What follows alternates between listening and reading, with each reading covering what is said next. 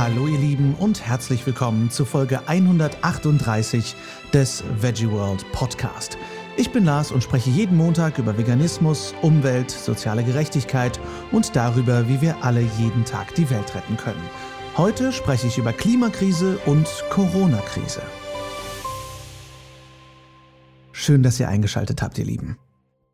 Vielleicht sind ja Harry Potter-Fans unter euch. Ihr werdet mich dann verstehen, wenn ich zunehmend das Gefühl habe, dass der Podcast hier zur Potter Watch wird.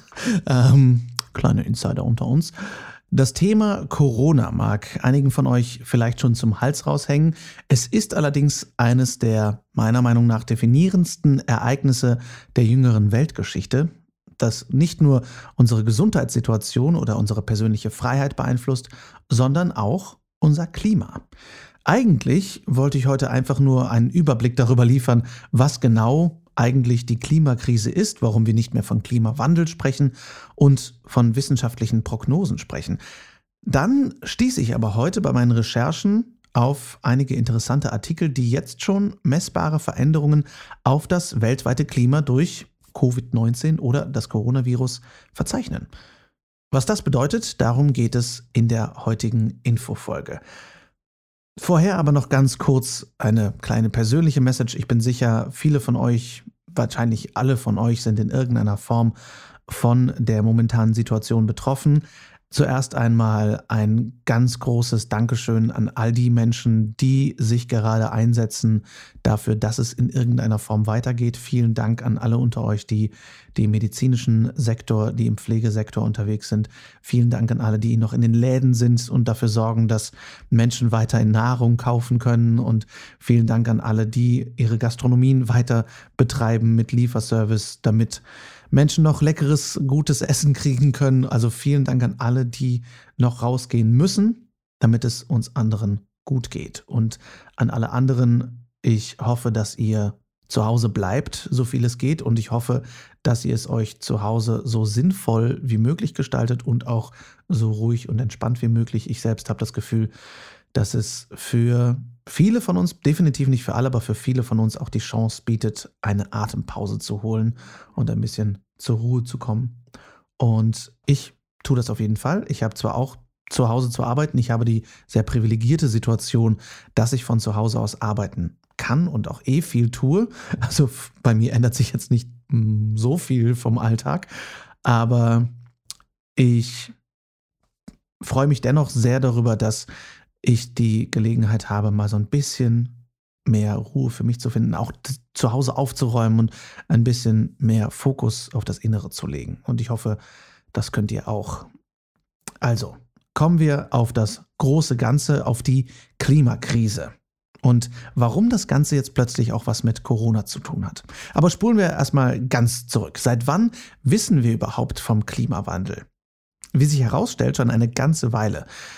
Wir, also die Menschheit, in diesem Fall vertreten durch die United Nations, die UN oder die Vereinten Nationen, wie ihr es auch immer nennen möchtet, wir wissen schon seit geraumer Zeit vom Klimawandel, nämlich seit dem ersten Earth Summit, also dem Erdengipfel der UN, der am 5. oder vom 5. bis zum 16. Juni 1972 stattfand.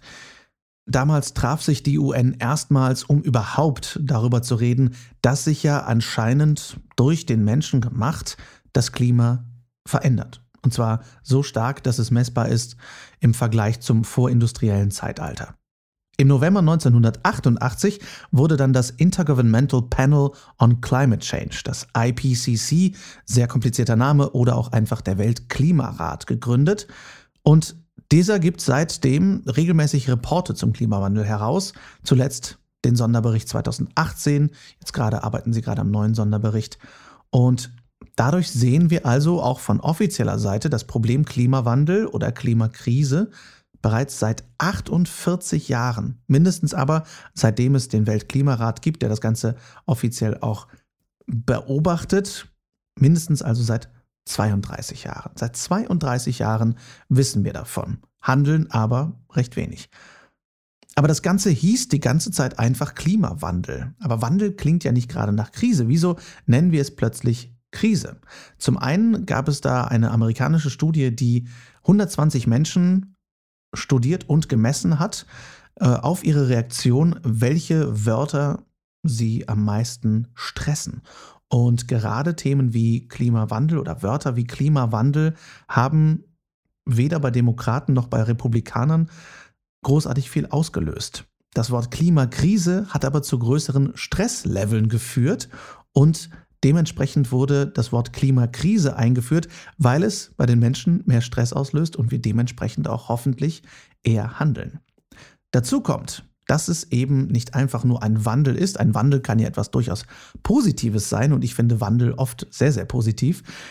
Wir stecken ja wirklich in einer Krise. Und warum, das erkläre ich euch jetzt einmal von Anfang an. Was ist eigentlich dieses ganze Treibhauseffekt-Ding und Klimagase und was bedeutet das überhaupt? 2017 wurde gemessen, dass die Menschheit weltweit etwa 40 Gigatonnen, das sind 40 Milliarden Tonnen Klimagase im Jahr ausgestoßen hat. Also 2017 40 Gigatonnen Klimagase.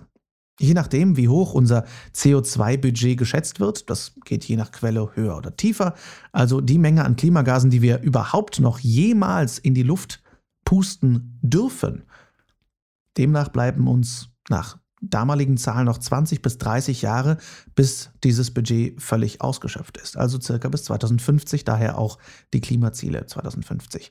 Weil diese Treibhausgase sehr lange brauchen, um wieder von der Erde absorbiert zu werden, teilweise Jahrtausende, dürfen wir ab diesem Punkt gar keine Klimagase mehr ausstoßen, ab diesem ausgeschöpften Klimabudget, diesem CO2-Budget.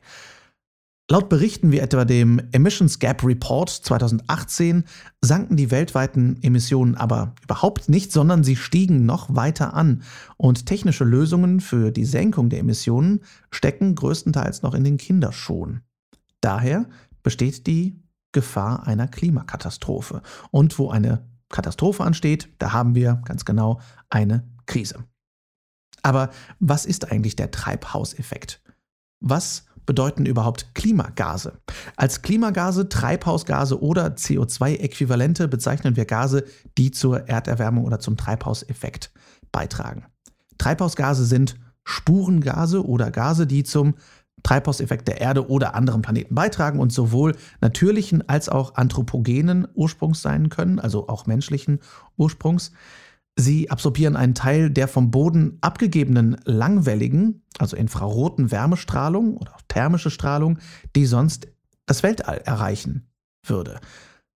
Die dabei aufgenommene Energie emittieren sie entsprechend ihrer lokalen Temperatur überwiegend als Wärmestrahlung, deren zur Erde gerichteter Anteil atmosphärische Gegenstrahlung genannt wird. Also das spiegelt das Ganze wieder zurück zur Erde. Diese erwärmt die Erdoberfläche zusätzlich zum kurz- bis langwelligen direkten Sonnenlicht. Die natürlichen Treibhausgase, insbesondere Wasserdampf, heben die durchschnittliche Temperatur an der Erdoberfläche um etwa 33 Kelvin auf plus 15 Grad an. Ohne diesen natürlichen Treibhauseffekt hätte die Erdoberfläche im globalen Mittelmaß nur eine Temperatur von minus 18 Grad Celsius, was Leben auf der Erde kaum möglich machen würde. Der gegenwärtige durch menschliche Aktivitäten verursachte Anstieg der Konzentration verschiedener Treibhausgase, insbesondere von Kohlenstoffdioxid oder eben CO2, verstärkt den natürlichen Treibhauseffekt und führt zur globalen Erwärmung, die ihrerseits mit zahlreichen Folgen verbunden ist. Und diesen zusätzlichen menschlich verursachten Anteil an Treibhauseffekt bezeichnet man als anthropogenen Treibhauseffekt. In der Klimarahmenkonvention erklärte 1992 die Staatengemeinschaft, die Treibhausgaskonzentrationen auf einem Niveau stabilisieren zu wollen, auf dem eine gefährliche Störung des Klimasystems verhindert wird. Wir merken uns auch hier, das war 1992. Die Staatengemeinschaft vereinbarte im Kyoto-Protokoll 1997 und dem Übereinkommen von Paris 2015, also auch da fast 20 Jahre später, die Begrenzung und Minderung ihrer Treibhausgasemissionen. Die Konzentrationen der wichtigsten langlebigen Treibhausgase Kohlenstoffdioxid CO2, Methan CH4 und Lachgas N2O steigen unterdessen an. Die Konzentration von CO2 stieg seit Beginn der Industrialisierung um 44 Prozent an. Und damit haben wir den höchsten Wert seit mindestens 800.000 Jahren. Die Hauptursache ist die Nutzung fossiler Brennstoffe. Aber jetzt sagt ja laut 2017 unser CO2-Budget, dass wir theoretisch noch 20 bis 30 Jahre Zeit hätten. Das Problem ist, dass die Zahlen von 2018 mit dem steigenden CO2-Level und auch die Zahlen von 2019 sehr klar zeigen, dass wir diese Ziele momentan klar verfehlen. Denn die Zahlen sind nicht gesunken, unser Ausstoß ist nicht gesunken, sondern noch gestiegen.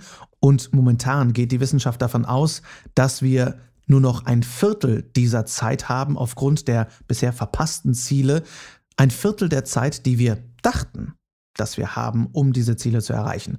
Denn die bisher von den einzelnen Staaten verfolgten Klimaschutzziele, die sie bis 2030 einhalten wollen, würden bis zum Jahr 2100 nicht zu den schon befürchteten 2 Grad Erderwärmung führen, sondern zu 3 Grad Erderwärmung.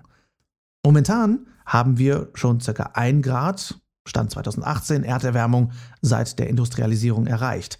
In einigen Regionen der Welt sind es allerdings schon die eigentlich als Ziel vereinbarten 1,5 Grad oder schon knapp darüber. Das Ganze ist ja nicht eine homogene Masse, sondern es sind unterschiedliche Klimazonen und die fallen unterschiedlich warm aus. Und in einigen Bereichen, in einigen Klimazonen der Welt haben wir schon diese 1,5 Grad Klimaziel erreicht oder überschritten. Aber was passiert eigentlich bei einer globalen Erwärmung von 1,5 Grad, 2 Grad oder mehr? Das klingt ja erstmal nicht so schlimm. Das Problem ist, dass es keine klare Grenze zwischen Klimawandel gibt, der annehmbar ist, und Klimawandel, der gefährlich wird.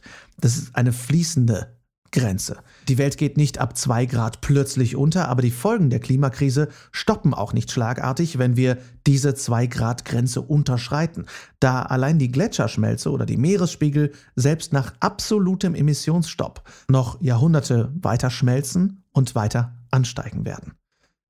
Wenn wir zum Beispiel unsere gesetzten Ziele von 1,5 Grad erreichen wollen, die der Weltklimarat in ihrem Sonderbericht 2018 empfohlen haben, dann werden die Kosten dafür auf etwa 300 Milliarden Dollar beziffert. Die ökonomischen Schäden, die durch die Erderwärmung von 2 Grad hervorgerufen werden, werden auf 20 Billionen, also auf 20.000 Milliarden Dollar geschätzt. Der Unterschied von 0,5 Grad mehr Erderwärmung kostet die Welt also voraussichtlich mehr als 66 Mal mehr Geld als die Ziele, die wir erreichen wollen. Und das ist nur Geld. Laut dem Weltklimarat reicht das 2-Grad-Ziel aber nicht aus, um schwerwiegende Folgen der globalen Erwärmung auf Mensch und Umwelt zu verhindern. Diese Erderwärmung würde bedeuten, dass der Lebensraum indigener Völker zerstört wird, vor allem in arktischen Regionen, in kleinen Inselstaaten sowie in Wald- und Trockengebieten. Ebenso bedeutet das den vollständigen Verlust aller Korallenriffe weltweit. Mehr als ein Fünftel der Menschheit lebt heute, wie eben schon gesagt, in Regionen, die die 1,5 Grad überschritten haben. Eine Studie des Potsdam Instituts für Klimafolgenforschung hat 15 sogenannte Tipping Points oder Kipppunkte identifiziert, die wir wirklich tunlichst nicht überschreiten sollten. Diese Punkte lösen, wenn sie kippen, weitere Kettenreaktionen aus, die im schlimmsten Fall zu einer sogenannten Heißzeit führen können. Nicht Eiszeit, sondern Heißzeit. Dann erhitzt sich die Erde um ca. 4 bis 6 Grad Celsius und der Meeresspiegel kann um 10 bis 60 Meter ansteigen. Das sind nur sehr ungenaue Prognosen, die gemacht werden können anhand der letzten Heißzeit, die vor Hunderttausenden von Jahren auf der Erde stattfand. Und nur um das Ganze mal in eine gewisse Perspektive zu setzen, bei einem Meeresspiegelanstieg von zwei bis sechs Metern, wie man ihn zum Beispiel hervorragend auch auf Bildrechnern der NASA sehen kann, verschwinden schon Länder wie die Niederlande komplett und auch Hamburg und die gesamte deutsche Küste wären dann unter Wasser. 10 bis 60 Meter wäre natürlich das Worst-Case-Szenario und sind sehr schwer vorauszuahnen. Wie es in dieser Studie abschließend heißt, die Menschheit sieht sich mit kritischen Entscheidungen und Handlungen konfrontiert, die unsere Zukunft für die nächsten Jahrhunderte, wenn nicht gar Jahrtausende beeinflussen. Meeresspiegelanstieg ist natürlich nur eine Sache und diese Tipping Points werden auch beschleunigt, je mehr wir einfach genauso weitermachen, wie wir es jetzt tun. Zum Beispiel werden durch schmelzende Polkappen nicht nur der Meeresspiegel erhöht, das Ganze hat auch einen weiteren optischen Haken, denn das Eis an den Polen reflektiert die Lichtstrahlen, natürlich weil es weiß ist, der Sonne zurück, mehr ins All, wohingegen das dunkle Meerwasser deutlich mehr Sonnenstrahlung absorbiert und sich dadurch leichter und deutlich mehr erwärmt, als es das Eis jemals tun würde.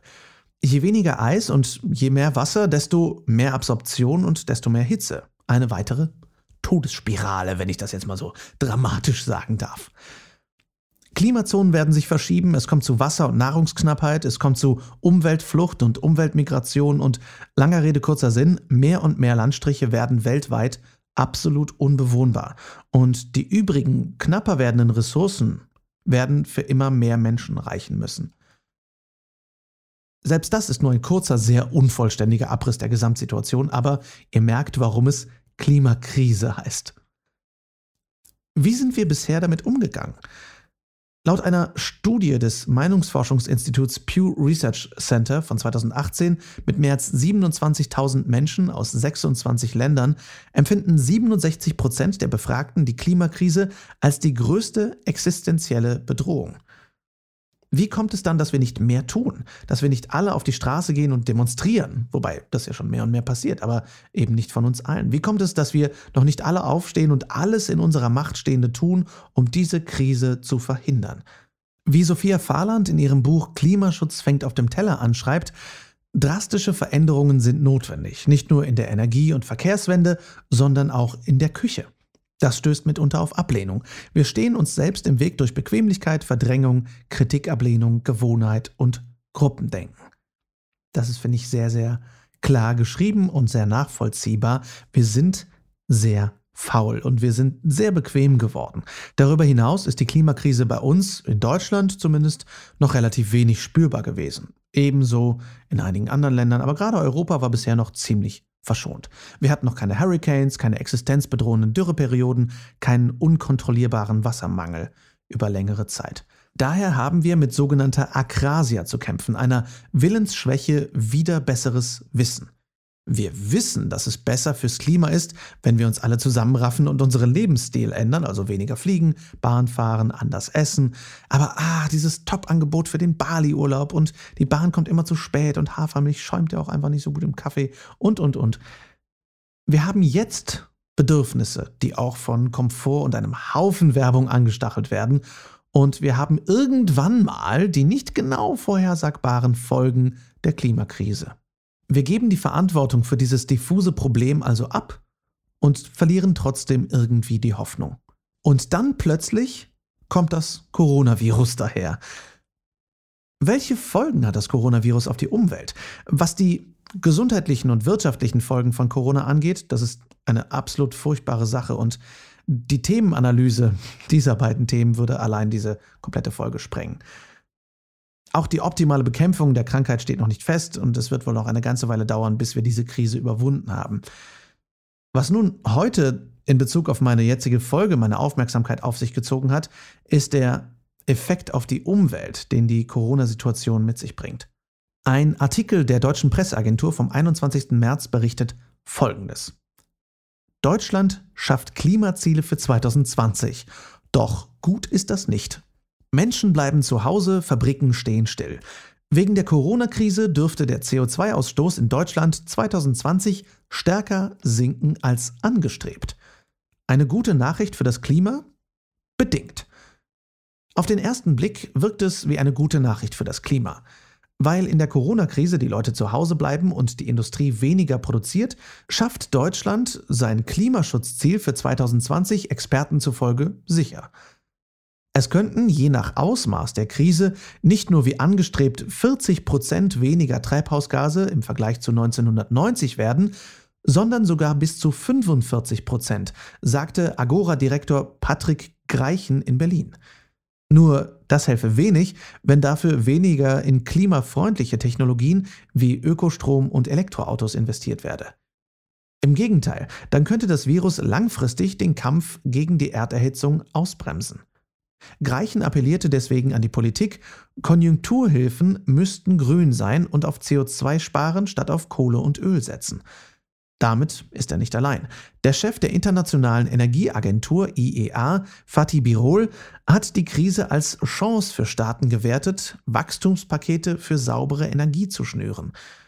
Umweltverbände und Stiftungen appellieren an Bund und EU, den europäischen Green Deal und damit Treibhausgasneutralität bis 2050 zum Maßstab für Wirtschaftshilfen zu machen. Der Green Deal muss die Entscheidungsgrundlage für alle Konjunkturhilfen sein, sagte auch die grünen Klimapolitikerin Lisa Badum. Für das laufende Jahr allerdings scheint es jetzt schon recht sicher, dass der CO2-Ausstoß deutlich sinkt. Im vergangenen Jahr lag er Berechnungen des Umweltbundesamts zufolge 35,7 Prozent unter dem Wert von 1990.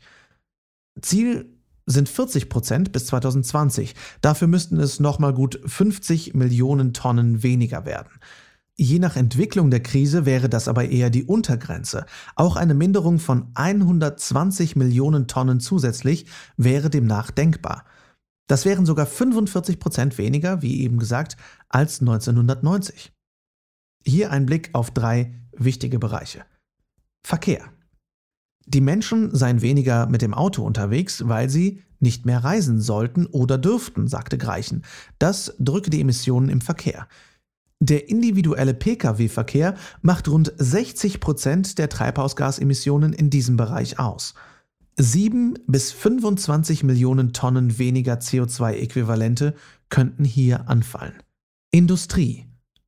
Unterbrochene Lieferketten, Personalengpässe, kaum Aufträge, schon jetzt leidet die Wirtschaft unter der Corona-Krise. Den CO2-Ausstoß drückt es vor allem, wenn die energieintensiven Grundstoffindustrien wie Stahl, Chemie und Zement weniger produzieren. Dazu kommt es den Agora-Annahmen zufolge mangels Nachfrage. 10 bis 25 Millionen Tonnen CO2 weniger wären die Folge. Stromproduktion. Schon bis Ostern werden Agora zufolge rund 20 Millionen Tonnen CO2 eingespart, weil es recht warm und windig ist und der Gaspreis niedrig liegt. Das setzt klimaschädliche Kohlekraftwerke unter Druck. Von Januar bis Mitte März habe der Ökostromanteil bei 52 Prozent gelegen. Nun komme der sinkende Strombedarf wegen der Corona-Krise dazu. Je nach Szenario wären nach den Berechnungen 30 bis 50 Millionen Tonnen CO2 weniger denkbar. Ende des Artikels. Spannende Daten sind das allein für Deutschland. Die Daten der amerikanischen und europäischen Raumfahrtbehörden NASA und ESA zeigen Satellitenbilder aus China und Italien, in denen die Luftqualität sich drastisch verbessert hat. Bilder aus Venedig in Italien zeigen seit langem das erste Mal klares Wasser in Kanälen, Delfine, Schwäne und Fische, die ihre Lebensräume wieder besiedeln. Natürlich dürfen wir jetzt nicht so bald wie möglich anfangen, überzukompensieren, um die Wirtschaft wieder anzukurbeln, koste es, was es wolle. Wir müssen diese Krise nutzen, um so verantwortungsvoll wie möglich zu handeln, sowohl politisch als auch wirtschaftlich als auch sozial. Jetzt gerade liegt unsere Aufgabe darin, möglichst wenige Menschen weiter anzustecken und so gut es geht zu Hause zu bleiben. Das ist aus verschiedenen Gründen eine Herausforderung, der wir gemeinsam aber meiner Meinung nach gewachsen sind. Für die Umwelt, wie wir sehen, ist diese Krise im wahrsten Sinne des Wortes eine Atempause. Und ich bin sehr gespannt, wohin sich das noch entwickeln wird.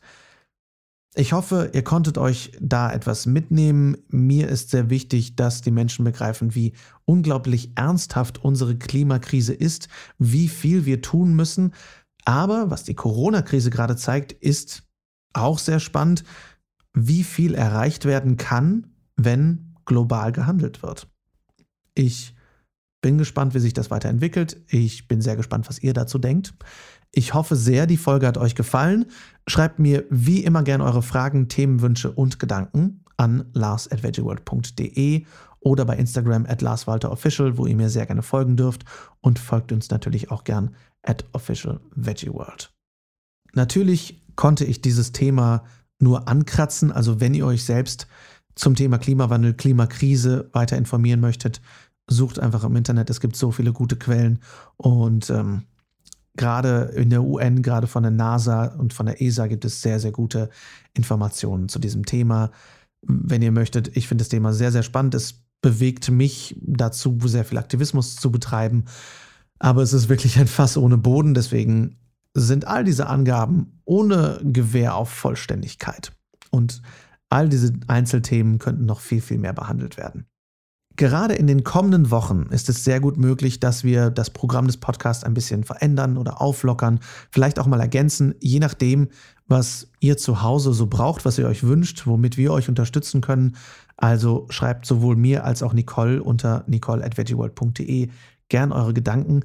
Eins ist sicher, in diesen Zeiten, der Podcast wird weiterkommen. Wir werden euch auf jeden Fall jeden Montag mit einer neuen Folge versorgen und euch, egal wo ihr seid, mit Tipps, Infos und Interviews versorgen.